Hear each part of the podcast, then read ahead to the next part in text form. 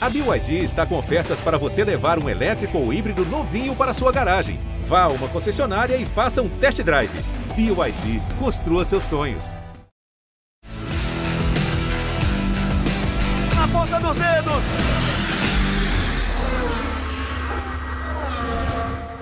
Hora de velocidade no GE. Globo está começando mais um episódio do Na Ponta dos Dedos, o podcast que é feito para você apaixonado por motor. Eu sou o Bruno Fonseca, registro aqui mais uma vez a minha alegria de estar apresentando esse podcast. Teremos vários assuntos e uma convidada super especial para me ajudar a bater um papo com ela. Tenho dois convidados também. Um é sócio proprietário aqui do nosso podcast, o pai da Amanda. Pode soltar a vinheta. Rafael Lopes. Tudo bem, Rafa? Tudo bem, Bruno? Belo dia aí para a gente comentar, para a gente falar nesse podcast na ponta dos dedos. Notícia nova aí para quem acompanha automobilismo nos canais Sport TV, nos canais Globo. Vamos falar sobre essa novidade ao longo do programa e, claro, também comentar Fórmula E, Fórmula 1 e a Stock Car, que tem etapa, é, todas essas três categorias têm corrida no próximo fim de semana. Vai ser um programa muito legal. Além do nosso Rafael Lopes, hoje com a gente também a Débora Almeida. A Débora, que é jornalista do Boletim do Paddock, fotógrafa também. É uma alegria estar com a Débora aqui no Na Ponta dos Dedos. Tudo bem, Débora? Tudo bem, Bruno? Oi, Rafael. Oi, convidado especial que daqui a pouco vai ser apresentada. Estou muito feliz em estar aqui participando do programa e esse fim de semana vai ter muita velocidade aí para a gente poder acompanhar, então vai ser é, um final de semana bem interessante. Vamos bater um papo aí sobre esses assuntos. Você é muito bem-vinda aqui, Débora. E olha, nossa convidada super especial é a Bruna Tomazelli. Bruna está com 23 anos, catarinense, piloto brasileira que vai nos representar na W Series. E essa é a novidade que a gente tem para contar para você aqui no Na Ponta dos Dedos. Os canais Sport TV vão transmitir a categoria em 2021, essa que é a segunda temporada da W Series, não tivemos provas por conta da pandemia em 2020, e a primeira temporada foi a de 2019, quando a Jamie que foi campeã, inclusive ela também está fazendo parte da Extreme E, você tem acompanhado também nos canais Sport TV. Portanto, Bruna, é uma alegria receber você aqui. Será nossa representante na W Series nessa temporada, não só do Brasil, mas representante sul-americana também. Seja muito bem-vinda, Bruna. Fala, Bruno, Rafael e Débora. Um prazer estar aqui batendo um papo com vocês no podcast Na Ponta dos Dedos. E um prazer também representar o Brasil e a América do Sul na W Series esse ano. Espero ano bem bacana e uma ótima notícia, né? Para mim e para a categoria que é a Sport TV e os canais da Globo vão vão estar tá transmitindo aí a, as corridas da, da, W Series. Uma alegria também para a gente ter você aqui na, na, ponta dos dedos, viu, Bruna? A Bruna que começou no kart aos sete anos, né? Bruna fez a transição ali para as categorias de Fórmula em 2013, na Fórmula Júnior Brasil, depois em 2015 estreou na Fórmula 4 Sul-Americana, depois foram três temporadas na F2000, categoria que faz parte do chamado Road to Indy, uma das categorias de base para a Fórmula Indy. E a gente vai poder torcer muito pelo carro número 79 da Bruna nessa temporada da W Series. Queria que você falasse um pouco, Bruna, nesse início de papo, como foi esse período de pandemia para você? Categoria não aconteceu. Vocês foram selecionadas ainda no final de 2019 para correr em 2020, mas não tivemos provas. E aí agora vocês retornam para essa temporada de 2021. Fala um pouco de como foi esse período, como você pôde se preparar sem provas, né, na W Series do ano passado, mas também participando das provas de endurance aqui no Brasil. Isso, eu me classifiquei então para a W Series em 2019, né? Minha primeira temporada que era para esse ano passado não aconteceu, mas eu consegui focar bem esse tempo uh, na minha preparação. Eu já vinha fazendo desde 2019 treinos de Fórmula 3 com o carro da Fórmula 3 Brasil no Brasil. Então, todo ano passado, 2020, e ainda esse ano, 2021, uh, eu consegui fazer vários treinos de Fórmula 3, o que ajudou muito na minha preparação. E eu também participei da Império Endurance Brasil ano passado, nós ficamos com o vice-campeonato na categoria P3. Então, mesmo não competindo na W Series, eu consegui me preparar bem para esse ano. Acho que agora eu estou bem mais preparada do que eu estaria se tivesse começado a temporada ano passado, né? Eu tive bastante tempo de pista, bastante bagagem, como na Endurance as provas eram de quatro horas, né? Eu dividi o carro com mais dois pilotos, cada um deles fazia uma hora de pista e eu fazia duas, então eu andei bastante. Foi um ano bom porque conseguimos pódios, vitórias, acabamos em segundo lugar no campeonato e também consegui fazer bastante treinos de Fórmula 3. Então, eu acho que, mesmo sendo um pouco frustrante, né, não ter corrido ano passado de W Series, eu consegui focar bem para estar tá bem mais preparada ainda para esse ano 2021. E aí, Rafa, nós teremos a estreia da categoria em 2021 no dia 26 na Áustria. Seria em Paul Ricard, a Fórmula 1 vai correr na França nesse final de semana e depois vai correr na Áustria junto com a W Series, a previsão, Rafa, de que a gente tem aí oito provas nesse calendário de 2021. Aí é uma grande notícia para a W Series, né? Ela fez a primeira temporada dela em 2019 é, como evento suporte do DTM, né? O Campeonato Alemão de Turismo. E nesse ano, né, para 2021, foi feita uma associação com a Fórmula 1, então ela vai correr nos mesmos circuitos da Fórmula 1, em oito deles, né, do, do restante do calendário. Inclusive, na América Latina, no Grande Prêmio do México, no Grande Prêmio da Cidade do México, muda de nome esse ano, inclusive, no Autódromo Hermanos Rodrigues, a gente vai ter etapa da W Series também. E os, pelo que eu vi, os horários são bem legais, né? É sempre no sábado, depois da classificação da Fórmula 1. A primeira corrida vai ser por volta de 11h30 da manhã, horário de Brasília, no sábado pela manhã, um horário super legal para quem gosta de assistir corrida, uma corrida relativamente curta, né, de 30 minutos mais uma volta vai ser bastante divertido, não tem estratégia, é, é corrida de sprint, então é velocidade pura, é o talento das meninas que vai valer, vai ser muito legal. E como iniciativa de categoria, eu vejo com muito bons olhos, porque é uma chance que as, que as mulheres têm de aparecer para o grande público, né? Você tem categorias de base no mundo inteiro, com mistas, né? Você pode ter homens e mulheres juntas, mas você acaba não tendo muitas mulheres. A gente sabe que o automobilismo é um meio bastante masculino e, por vezes, bastante machista. Né? A gente sabe disso. Quem convive nos paddocks, nos boxes, sabe disso, sabe que isso é uma realidade. Então, você ter essa iniciativa é, da Catherine Bond-Muir, né, que é a CEO da categoria da W Series, de fazer uma categoria feminina para servir de base e para servir como plataforma para elas aparecerem para outras categorias maiores é muito legal. Foi uma temporada muito boa de 2019 e a de 2021 promete ainda mais. A gente já tem, por exemplo, a Jamie Chadwick, que é ligada à Williams, já é do programa de desenvolvimento de pilotos da Williams. Tem agora a mina que, é, que se juntou a Aston Martin, me falhou o nome dela agora, a memória. Mas ela se juntou a, a Jéssica, exatamente, se juntou com a Aston Martin, né? Foi anunciada na corrida passada no Azerbaijão como membro da equipe, piloto de desenvolvimento. Então, quer dizer, já está todo mundo olhando para essa categoria. Falta, falta o. A gente tem muita. A presença feminina ah, cresceu muito no automobilismo. A gente vê engenheiras, a gente já teve chefe de equipe, como a Claire Williams, a própria Monisha Kaltenborn na Sauber, mas piloto a gente ainda vê muito pouco. A, gente, a última piloto da Fórmula 1 foi a Giovanna Matti, lá na década de 90. Quer dizer, há muitos anos a gente não tem mulheres na pista na Fórmula 1 e a gente torce para que cada vez mais a gente tenha presença feminina. Bruna, só para te perguntar, você teve nos testes da W Series, né, no circuito lá na Grã-Bretanha no mês passado, e pelo que eu fiquei sabendo, eles não divulgaram o resultado, mas eu já fiquei sabendo que você andou bem lá. Conta para a gente como é que foram esses testes. É, a gente teve cinco dias, uma semana inteira de, de treinos né, de pré-temporada. Foi em Anglesey, no país de Gales uh, uma pista que nenhuma das meninas conhecia, então foi, foi bem bacana. Foi meu segundo contato com o carro, já tinha andado com o carro da W Series em 2019 na classificação, uh, e foi, foi muito bom porque eu me senti muito bem com o carro desde o primeiro dia, eu consegui aprender bem e desenvolver todo o trabalho do primeiro ao último dia muito bem, junto com a minha engenheira. E eles pediram para nós não divulgar tempos nem nada, né? Mas eu consegui me adaptar bem e andei como se fosse no pelotão da frente, assim, se fosse dizer, desde o primeiro dia de treinos. Então, isso me animou bem bastante para começar a temporada, né? Claro que agora, tanto na Áustria como nas outras pistas, eu não, não conheço nenhuma, nunca corri nenhuma das pistas, treino, só treinei em simulador. Acredito que essa vai ser uma dificuldade um pouco maior para mim, porque a maioria das outras pilotos já competiu, não com o carro da Fórmula 3, mas já competiu nas, nas pistas que a gente vai competir. Uh, mas eu tô, tô animada e tô confiante, sim, espero poder fazer um, um bom trabalho nas corridas.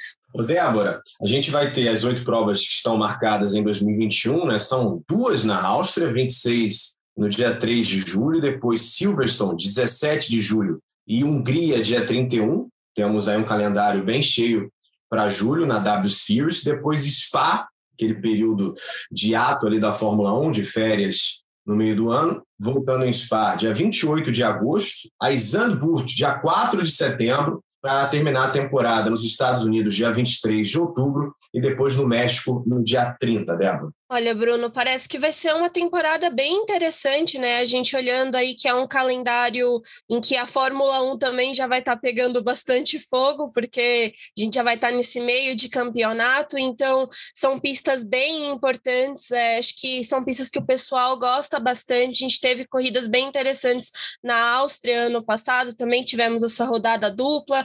É, o pessoal sempre fica muito é, ansioso em chegar na Bélgica, né? Também nesse retorno da Fórmula 1.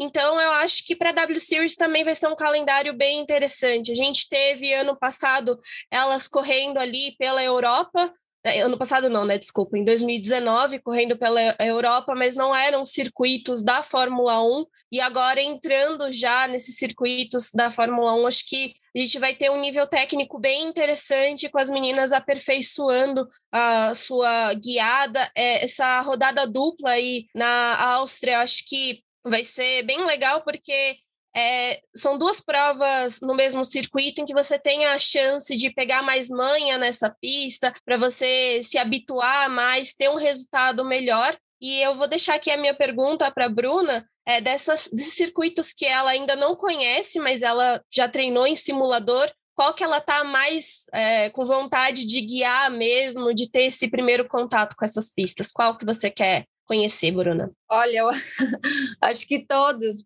uh, pelo fato de eu não conhecer nenhum, né? Vai ser tudo uma novidade para mim. Estou bem animada para todos. Acho que talvez para a cota eu estou um pouco mais. Uh, acho que pelo autódromo que é lá, uma pista uma pista bem grande, acho que lá vai ser muito bacana, mas com certeza estou bem animada e ansiosa para todas as etapas que a gente vai ter. Ô, Bruna, voltar um pouco no tempo, uh, eu me lembro, na época que vocês fizeram os testes lá no finalzinho de 2019, muito se falou sobre como os testes foram rigorosos em Almeria, na Espanha. Eu queria que você recordasse um pouco o que, que eles de fato cobravam para vocês naquele período. A gente sabe que quando a gente fala de, de automobilismo, de teste de piloto, todo mundo busca alguém veloz, mas que outras características eles estavam buscando em vocês naqueles testes que foram muito rigorosos em Almeria, na Espanha. O que, que você pode recordar para a gente naquele momento de seleção para a temporada que seria de 2020, mas que não aconteceu? É, os treinos, a classificação, no caso, em Almeria, em 2019, foi bem competitiva. Eram oito vagas e nós estávamos em 15 meninas disputando por oito vagas. Todas as pilotos que estavam lá tinham experiência, bastante experiência em carros de Fórmula, então o que fez com que a seletiva fosse bem mais competitiva do que foi a primeira da W Series. E acho que é um, é um ponto bem bacana que eles chamaram só meninas que já tinham experiência em fórmulas, né? Porque Claro, nós vamos competir em carros de Fórmula 3 agora. E lá foram três dias de treinos na pista, mais um dia de atividades fora de pista. Tivemos algumas atividades de mídia, atividades uh, físicas também. Mas os três dias na pista nós fomos divididos em dois grupos. Cada grupo, por exemplo, o meu grupo andava de manhã, outra menina do outro grupo andava com o mesmo carro que eu andava, só que pela parte da tarde, né? Então foram três dias assim. Nós tínhamos duas sessões por dia para ir para a pista. E aí cada menina tinha o seu engenheiro, cada piloto tinha o seu engenheiro, e aí você decidia uh, com ele qual a estratégia que ia fazer na pista, né? O nosso objetivo era entrar para a pista e dar o melhor possível. Foi rigoroso, sim, porque eles não não avaliaram só o tempo, né? Só, por exemplo, assim, ah, você foi que virou o melhor, você foi classificado ou não, né? Uh, eles avaliaram todos os dias, claro que o tempo também, mas avaliaram a nossa evolução, o nosso trabalho com o engenheiro, se a gente conseguiu evoluir também junto com a equipe, né? Então eu acho que por isso que foi uma seletiva bem bem disputada, porque a maioria das seletivas uh, eles avaliam o melhor tempo, né? Quem virou melhor se classifica, mas só volta só, né? Que o piloto faz bem, né? E as outras voltas talvez não consegue, acha uma volta, né? E é isso, né? Mas ali foi bem bacana que eles avaliaram tudo, né? Avaliaram também a nossa, nossa data, telemetria. Então, uh, eles conseguiram avaliar muito bem isso e só deram o resultado para nós um mês depois, né? Não foi na, na, no mesmo dia ou na mesma semana. Então, isso mostra que eles realmente estavam avaliando todo o nosso trabalho lá nos dias de treino. Interessante esse aspecto, né, Rafa, de não se preocupar apenas com o tempo de volta. A gente está falando de uma categoria que é extremamente simbólica para o futuro do automobilismo, né? A W Series ela é presente, mas ela é muito futuro. A gente sabe o que tipo de impacto essa categoria pode ter no meio do automobilismo e nessa representatividade que as mulheres já deveriam ter há muito tempo nas categorias de fórmula e também nas categorias de turismo. Então, é muito legal perceber que a categoria tem essa preocupação, né, Rafa, de não olhar só para a velocidade, mas olhar como um todo, porque essas meninas estão representando uma categoria simbólica para o futuro do automobilismo. Ah, e mais do que isso, né? Você tem. Eu estava. Pegar até um exemplo aqui de casa, né? Eu tava. A gente está gravando esse podcast na terça-feira. E na segunda a gente teve um amistoso da seleção feminina de futebol, né? Contra o Canadá. Foi 0 a 0 o jogo, mas eu tenho uma filha de quatro anos, e vai fazer quatro anos agora, dia 7, e ela, ela sempre me vê vendo futebol na televisão, esporte, corrida, tudo. Ela fala que gosta de assistir Fórmula 1 com o papai do lado dela e tal. Mas é, ela é, me chamou a atenção uma coisa que ela falou ontem, criança de três anos, quase, quase quatro. Olha, são as meninas jogando. Caramba, as meninas podem jogar. Aí eu falei, podem, filha, tem jogo de futebol feminino, vai ter Olimpíada daqui a pouco, elas vão jogar, tem Copa do Mundo. Aí ela se sentou para ver o jogo. Então, quer dizer, faz falta para as mulheres é, ter em quem se espelhar. Acontece um pouco também no nosso meio, né, Bruno? A gente tem agora a Renata e a Natália como narradoras aqui no Sport TV, na, no Grupo Globo, é, e você nunca tinha tido uma narradora assim com destaque é, no, na, na, mídia, né? Então você não, as meninas não sabiam que podiam chegar nesse ponto. A gente só tinha homens fazendo esse tipo de função, a mesma coisa nos comentários e por aí vai. Então, essa categoria é muito importante também como representatividade, e essas meninas, como a Bruna, por exemplo, vai se, vão ser exemplos aí para essas garotas que querem começar no automobilismo, que não sabem como começar, não veem ninguém assim para se espelhar, vão ter pessoas, já tem, né, por causa da primeira temporada.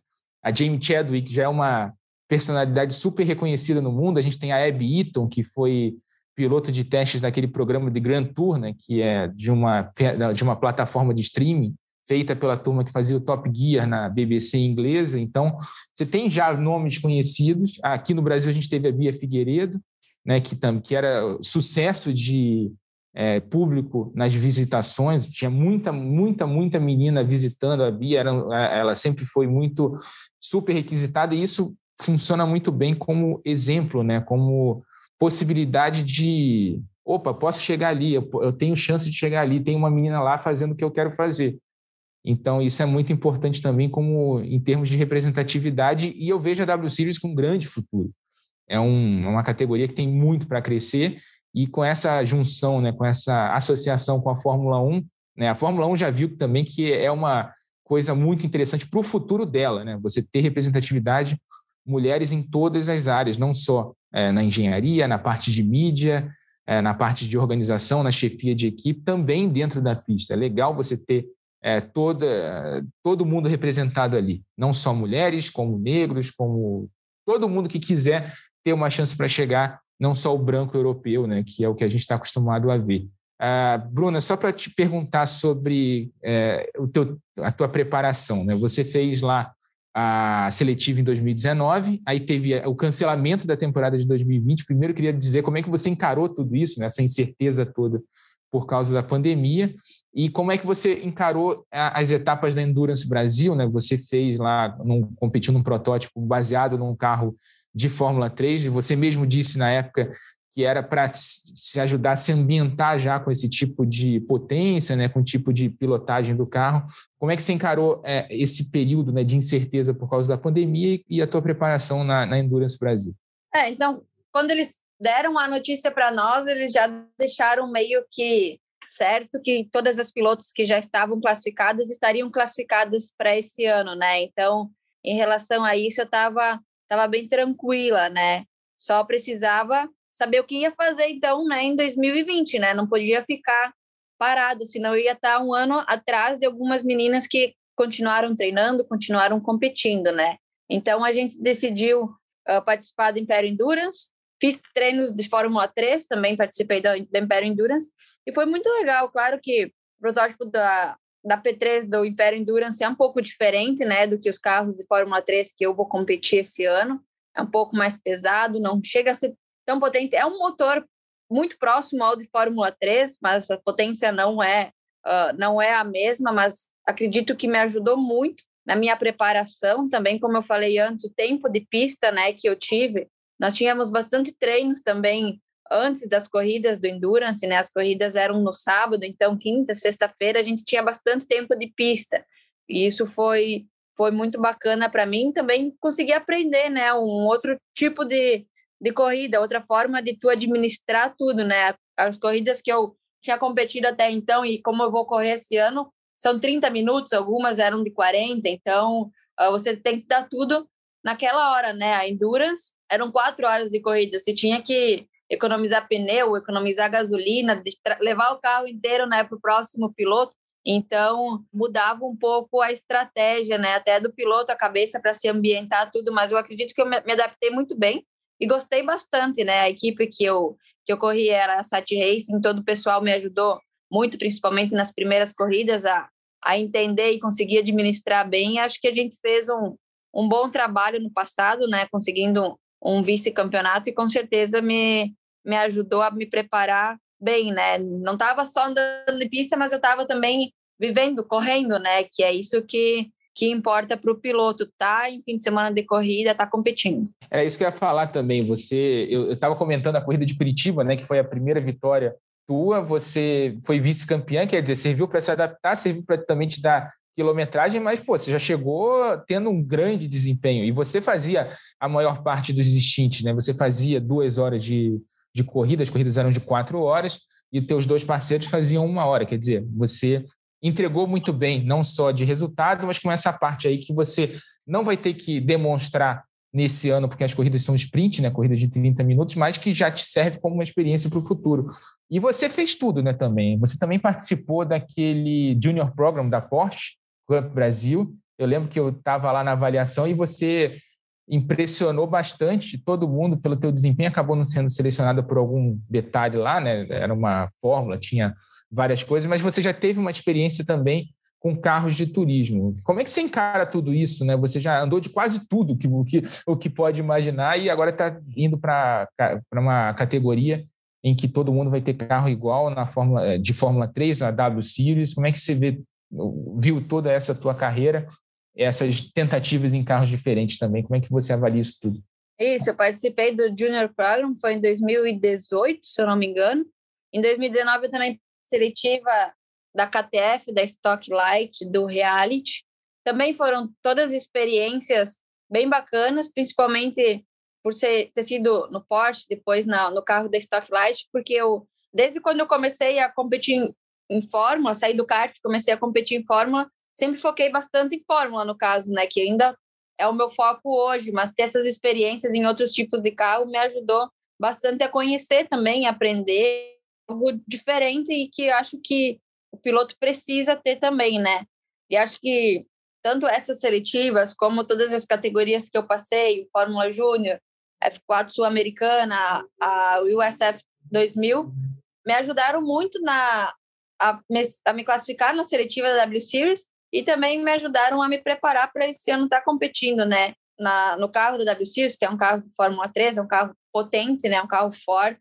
Ah, então, acho que todas as categorias que eu passei me ajudaram a me preparar bastante para esse ano. Ô, Débora, a gente já teve a oportunidade de se encontrar pelos autódromos, né? Infelizmente, por conta da pandemia, a situação mudou. Lá, por exemplo, nos canais Globo, a gente tem feito as transmissões todas de estúdio. Mas eu queria que você falasse um pouco, o Rafa já tinha falado sobre o fato do ambiente no automobilismo ser majoritariamente um ambiente masculino. Né? E eu acho que o mais legal da W Series é que ela abre uma janela no tempo, assim, porque antes as pilotos, as meninas que sonhavam em fazer carreira, tinham que buscar um espaço nas categorias que já estavam consolidadas e a gente sabe o tamanho das barreiras que elas tinham que enfrentar. E a W Series, ela não tira essa possibilidade, ou seja, uma menina, uma mulher que queira ainda participar de uma Fórmula E, de uma Fórmula 1, ela vai ter essa oportunidade, ela vai manter esse sonho, mas ela também vai ter essa outra possibilidade, de fazer uma carreira numa categoria que se apresenta como uma oportunidade para todas elas. Então, queria, Débora, que você falasse um pouco sobre isso,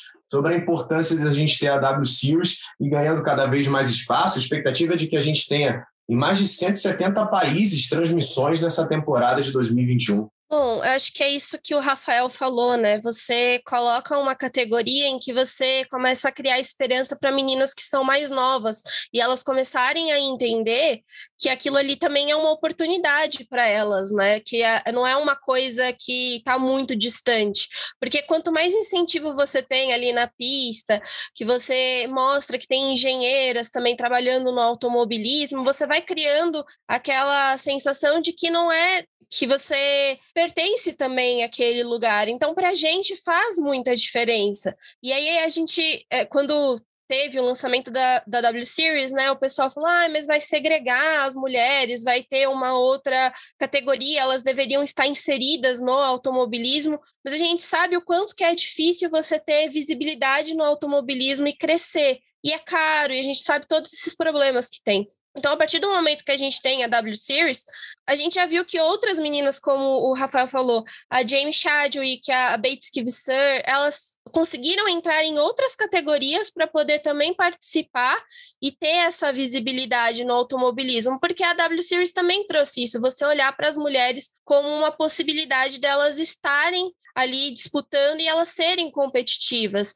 E as corridas da W Series mostraram isso. Então, eu acredito que agora, né, com essa visibilidade que essa categoria vai ter em mais de 170 países, com a perspectiva de mais de, de muito, muitas pessoas conseguindo assistir, isso vai criar também uma possibilidade de outras meninas se interessarem pelo automobilismo, porque a gente precisa de um enriquecimento na base. Não adianta nada a gente ter só a W Series e a gente não mudar também o rumo da nossa base. Então a gente também está fazendo uma mudança na cabeça das pessoas, de dar oportunidade para as meninas que estão na base, de dar oportunidade para elas poderem crescer, para elas é, serem escolhidas e mostrarem o, o seu talento. E isso muda, assim, até para a gente que é jornalista ou para as meninas que ainda querem se tornar engenheiras, porque vai mostrando que o automobilismo também é um lugar para a gente e vai perdendo esse lado muito masculino que tem. Porque hoje a gente já tem é, referências grandes, né,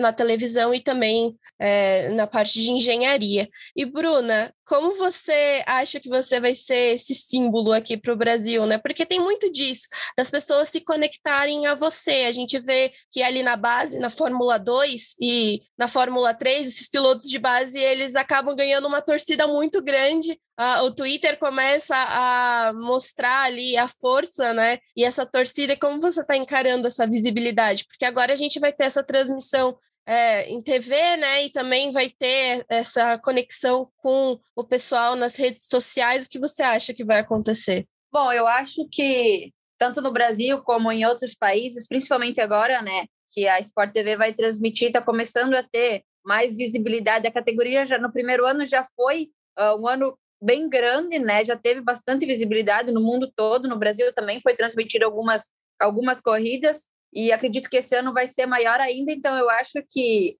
agora sim está começando a visibilidade que toda a categoria sempre quis, né? Sempre teve o objetivo. Então eu acho que que tudo isso que está acontecendo, transmissão em mais de 170 países, eu acho que é algo que precisa ter para a categoria continuar crescendo, né, para as pessoas verem e entenderem cada vez mais tudo isso que você acabou de falar, né, ter mais uh, mulheres competindo, mais mulheres trabalhando, né, e o fato de estar tá representando o Brasil, acho isso muito bacana, é um orgulho poder representar o Brasil e a América no Sul nessa categoria, né.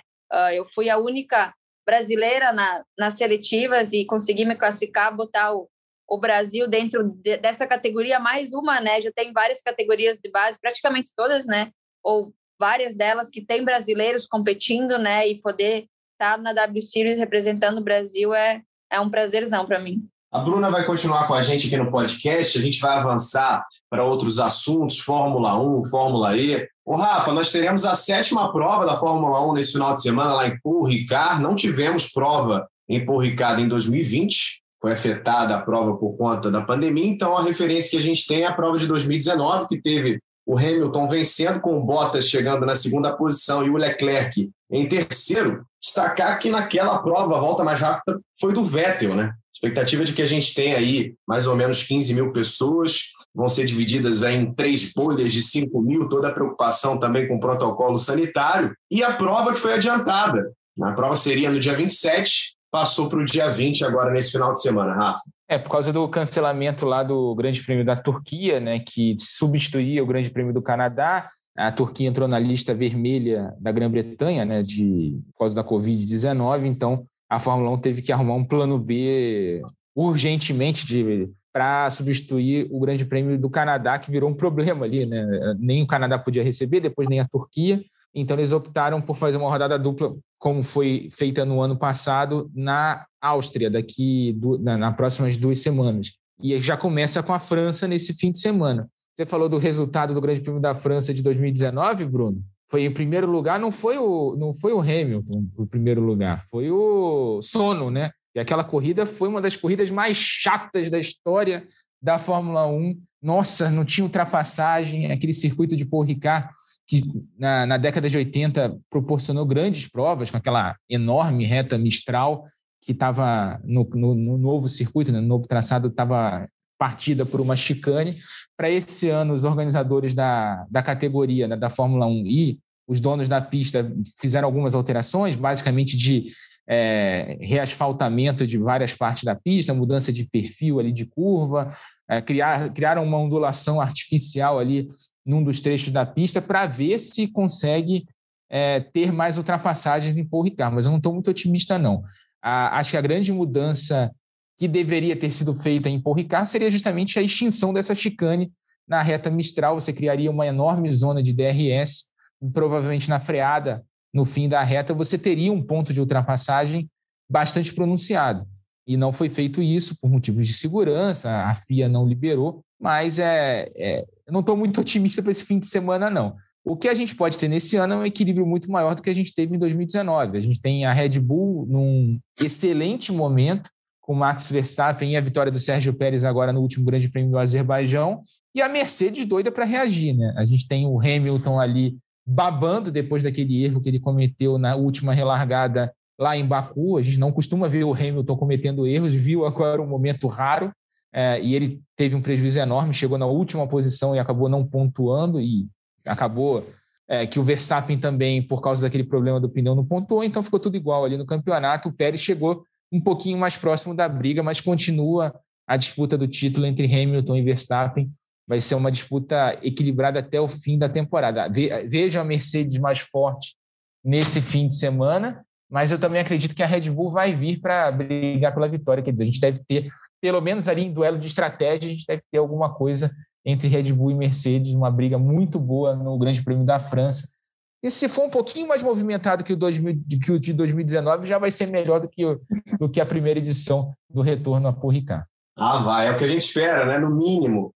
Ô, Débora, depois do que aconteceu no Azerbaijão, dava para a gente fazer um episódio inteiro aqui do nosso podcast sobre pneus. Nosso assunto é ser pneu e só. E a Pirelli divulgou os pneus que vai é, disponibilizar agora na França. Nós teremos o composto mais duro C2, o médio C3 e o mais macio de faixa vermelha, o C4, que são os mesmos utilizados para a prova de 2019. Lá, nós tivemos como estratégia vencedora, a vitória foi do Hamilton, mas os três pilotos que chegaram no pódio foram para a mesma estratégia, de uma parada, tirando o pneu médio, colocando o pneu duro. Naquela oportunidade, o asfalto também tinha sido recapeado em alguns pontos, um pouco antes daquela prova de 2019. O Rafa lembrou das grandes corridas do, dos anos 90. Depois o Ricardo ficou um bom tempo fora, foi voltar em 2018, mas a prova de 2018 conseguiu ser melhor do que a prova de 2019. O que, que você espera para esse final de semana, Débora? Bom, é, a gente já comenta bastante, né, que o pessoal da Fórmula 1 não costuma gostar muito de fazer muitas paradas, né? E acho que pelo fato da gente ter o, o recapeamento da pista novamente, é, tende a gente ter apenas uma parada novamente com o pessoal, talvez fazendo uma estratégia muito parecida do que foi 2019.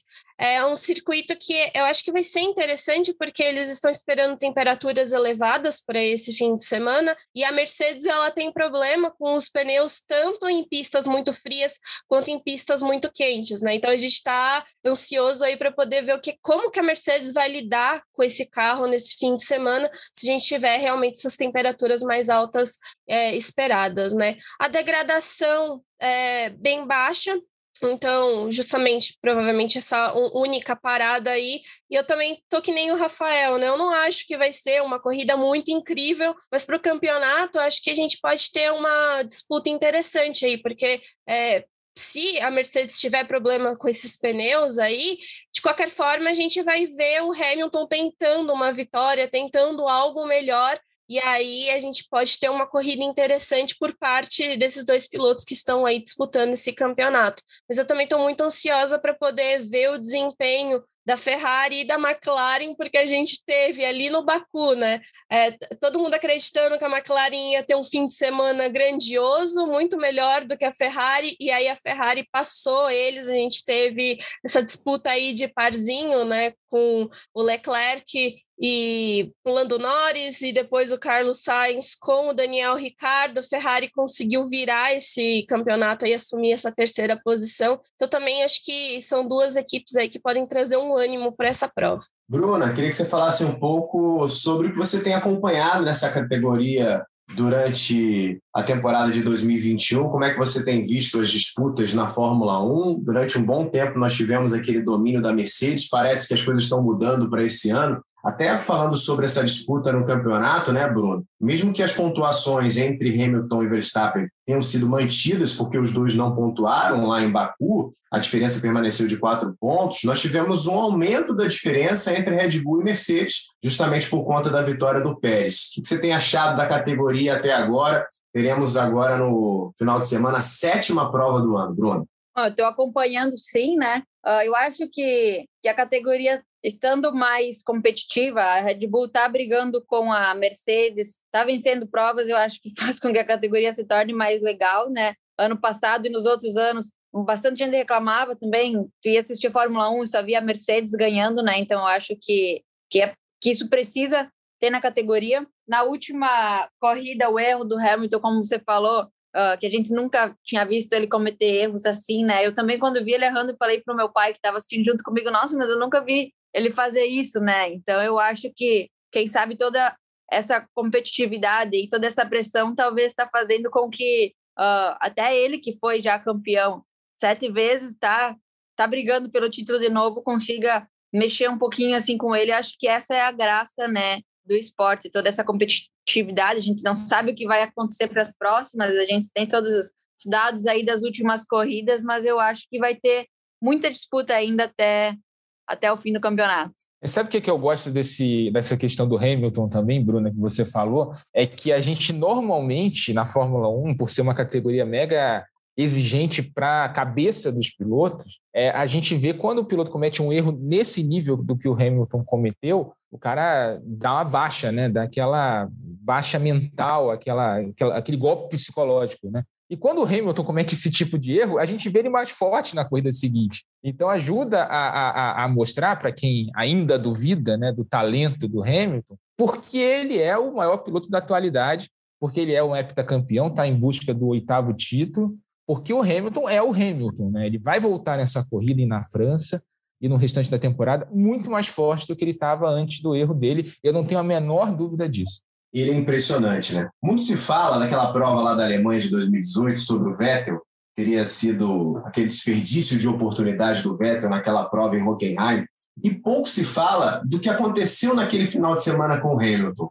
Não sei se vocês vão lembrar da imagem no classificatório que ele fica empurrando o carro da Mercedes. Ficou uma discussão na época sobre uma possível punição, que ele ficou tão desesperado que o carro não andava e ele ficou empurrando, né? Uma cena dramática do Hamilton. Aí ele larga naquela prova em 14, depois de tudo que aconteceu um dia antes, com o drama que ele viveu lá, ficou muito, muito nervoso. Ele vence a prova, né? Ele vence a prova no dia seguinte, é impressionante. Tudo bem, muito por conta do erro do Vettel, mas ele ele vence aquela prova. Então, só para lembrar aqui, um momento em que em 24 horas as coisas mudaram muito para o Hamilton. Não dá para duvidar nunca de um heptacampeão mundial. Para a gente virar a chave mais uma vez, da Fórmula 1 para a Fórmula E. Nós teremos a categoria nesse final de semana pela primeira vez em Puebla, no México, depois de alguns anos disputando provas na cidade do México. Puebla, cidade histórica de Puebla, fica ali num platô vulcânico também numa altitude muito considerada. Nós temos aí aproximadamente 2.300 metros de altitude. Vem sempre aquela discussão sobre a influência do ar rarefeito nos carros, a menor densidade do ar, gerando uma menor pressão aerodinâmica. E nós teremos, Rafa, o Autódromo Miguel Abed recebendo a prova nesse final de semana. São duas, aliás, né? nós teremos a etapa número 8 e a etapa número 9 da Fórmula E. A questão da altitude influencia um pouquinho menos, né? Porque já é um carro com pouca pressão aerodinâmica, não é baseado na pressão aerodinâmica. A gente viu em Mônaco, por exemplo, o tipo de corrida que a gente viu, né, com os carros mega instáveis, disputas de posição, todo mundo conseguindo seguir o carro da frente. Então, por ser uma categoria menos dependente da pressão aerodinâmica, é, você não tem tanto problema assim com a altitude. E com a questão do motor, então, não, não tem diferença alguma. Né? Quando você tem motor aspirado, você perde potência a cada metro que você sobe né, de altitude. No caso do motor elétrico, não faz a menor diferença. não tem entrada de ar, não tem nada que influencie é, na questão de é, é, de desempenho ali do motor. Pode ter um problema um pouco maior, dependendo do calor que você tiver no fim de semana e a previsão de temperatura alta lá para Puebla, inclusive com risco de chuva, com a questão da temperatura das baterias, né, que diminui um pouco o desempenho do carro quando elas esquentam demais. É, eu sempre brinco que é mais ou menos o que acontece com o teu celular em casa, né? Quando você tá, o celular está muito quente, a bateria vai de uma vez para o zero, né? Você a tendência é que você gaste mais bateria. E os carros elétricos funcionam da mesma forma. Quanto mais quente a bateria, mais, gasta, mais tem mais gasto de energia, menos eficiência no gasto energético. É um circuito em Puebla baseado no oval, né? então a gente vai ter um trecho ali com uma curva inclinada ali antes da reta dos boxes. É, me preocupa, porque a gente pode ter a mesma situação que a gente teve em Valência, que era um circuito permanente também, e que a gente teve problema com gestão de energia mas, ao mesmo tempo, a categoria já fez algumas modificações no regulamento, não tem aquela, aquele débito de energia nas últimas. É, se pintar uma bandeira amarela nos últimos cinco minutos de corrida, então é, eles já atacaram esse problema, mas a gente deve ser uma, uma corrida bastante exigente em termos de bateria. A gente lembra que a corrida seria no Autódromo Hermanos Rodrigues, mas foi para Puebla porque é, o Autódromo Hermanos Rodrigues é palco ainda de um hospital de campanha né, para as vítimas da Covid-19. Vai ser desmontado por agora, inclusive, para a Fórmula 1 poder correr lá no fim do ano. Ah, então, ele, a, a Fórmula E foi para Puebla, também é um ponto turístico do México, deve ter público, inclusive. A previsão é que tenha, se não me engano, 10 mil pessoas nas arquibancadas, o que é muito positivo, né, é, vendo o avanço da pandemia que a gente está tendo. Os países estão vacinando, vai abrindo para o público. Né? Então, Fica o exemplo para a gente aqui no Brasil. Mas, uh, mas eu, eu, espero duas corridas muito boas, tanto no sábado quanto no domingo. O campeonato está pegando fogo, o Robin Frins lidera. O Antônio Félix da Costa vem num excelente momento, ele que foi o campeão do ano passado. Então, espero duas corridas muito legais. E a gente lembra que a última vitória lá no México foi do Lucas de Graça, né? Na última volta, ganhando do Pascal Verlaine na linha de chegada por uma corrida que foi decidida pela bateria. Quer dizer, emoção até o fim também em Puebla, Bruno. Ah, tomara, tomara que a gente tenha duas grandes provas. Ô, Débora, ouvindo eh, e vendo algumas entrevistas dos pilotos da Fórmula E, nessa expectativa para o México, agora no circuito diferente, o próprio Alex Lin falou como o layout desse circuito é muito diferente em relação ao que eles estão acostumados. Né? A Fórmula E veio com essa proposta de corridas de rua, circuitos mais apertados, aquelas curvas de 90 graus, curvas mais lentas.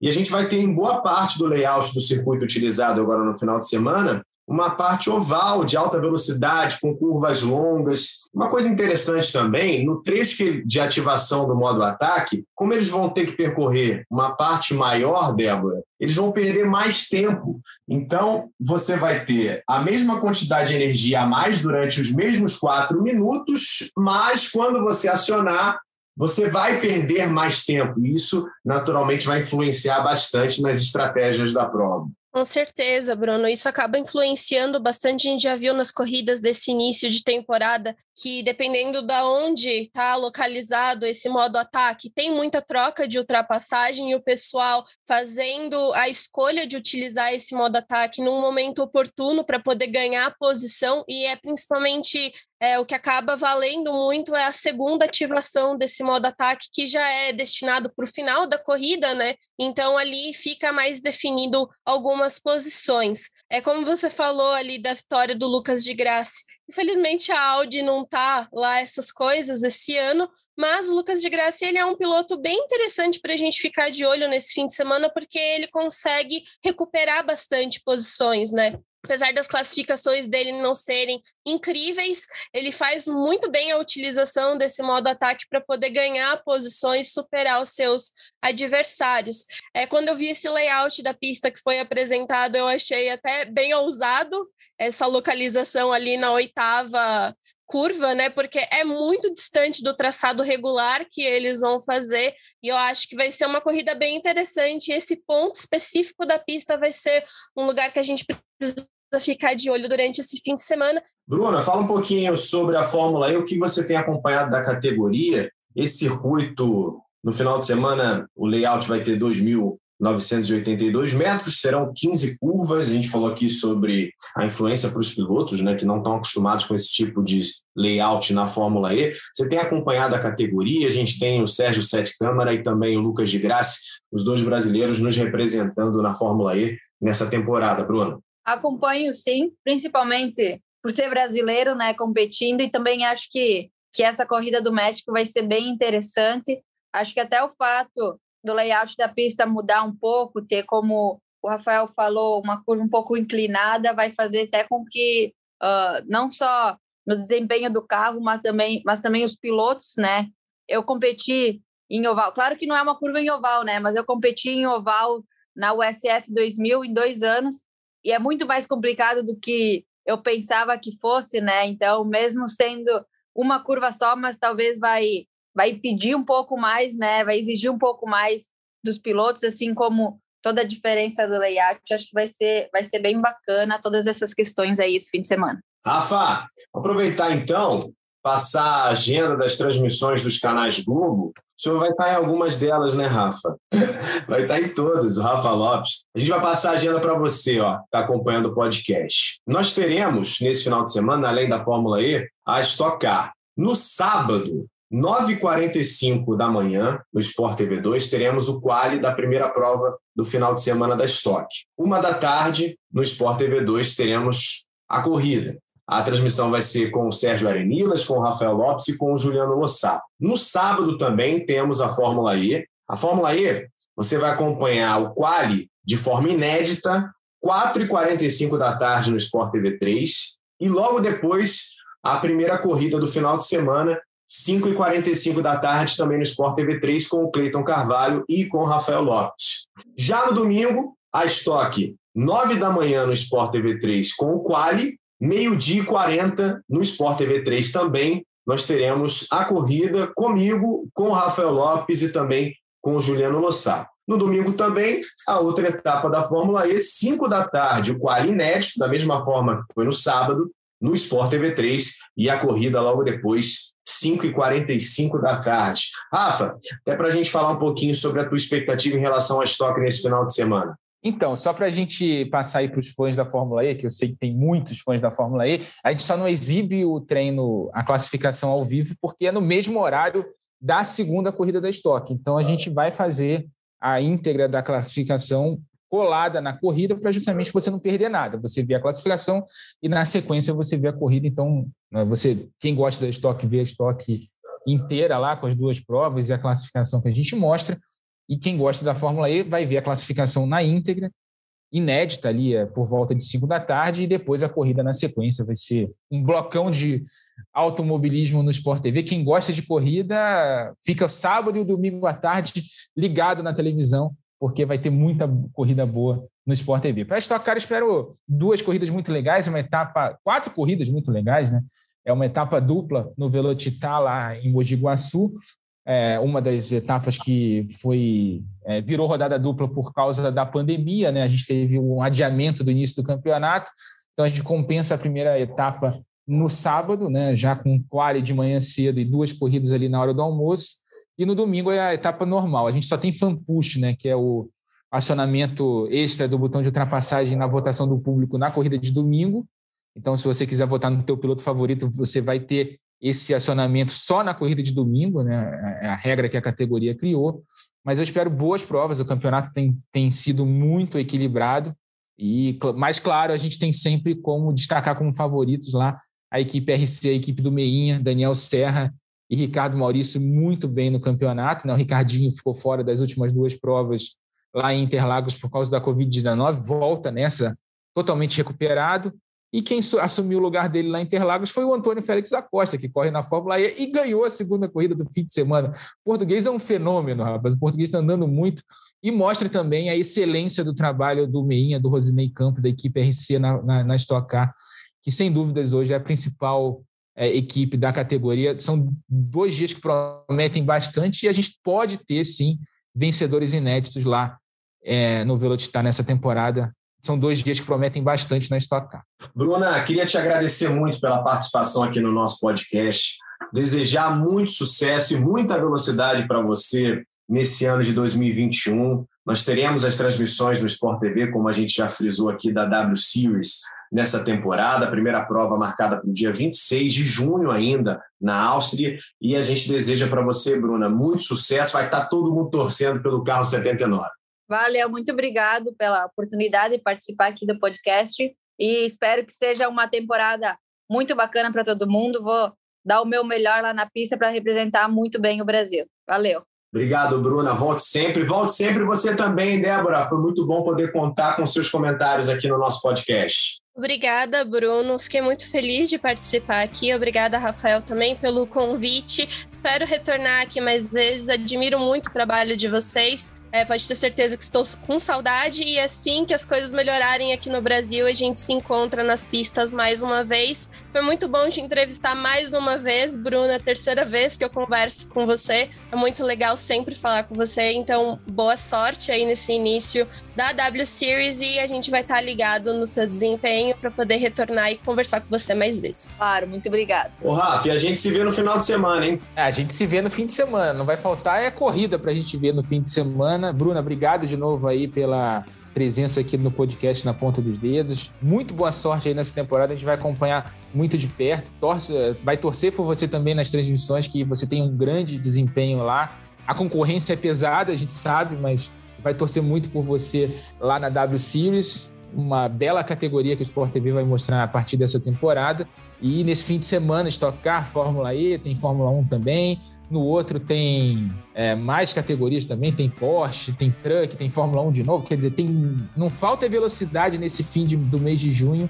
E a W Series é uma dessas no outro fim de semana, estreando na tela dos canais Sport TV. Bruna, obrigado. Débora, obrigado também aí pela presença. Você sabe que o trabalho de vocês aí no Boletim do Paddock, na imprensa, a gente fala que é independente de automobilismo, é muito legal, é dos melhores que a gente tem na internet. Então, continuem assim venha mais vezes, a gente adorou tua presença. Obrigada, Rafa. Fico muito feliz com o convite. É, eu fico muito feliz de você também participar lá do BP e nas nossas lives. Então, é um reconhecimento muito grande e eu adorei participar aqui.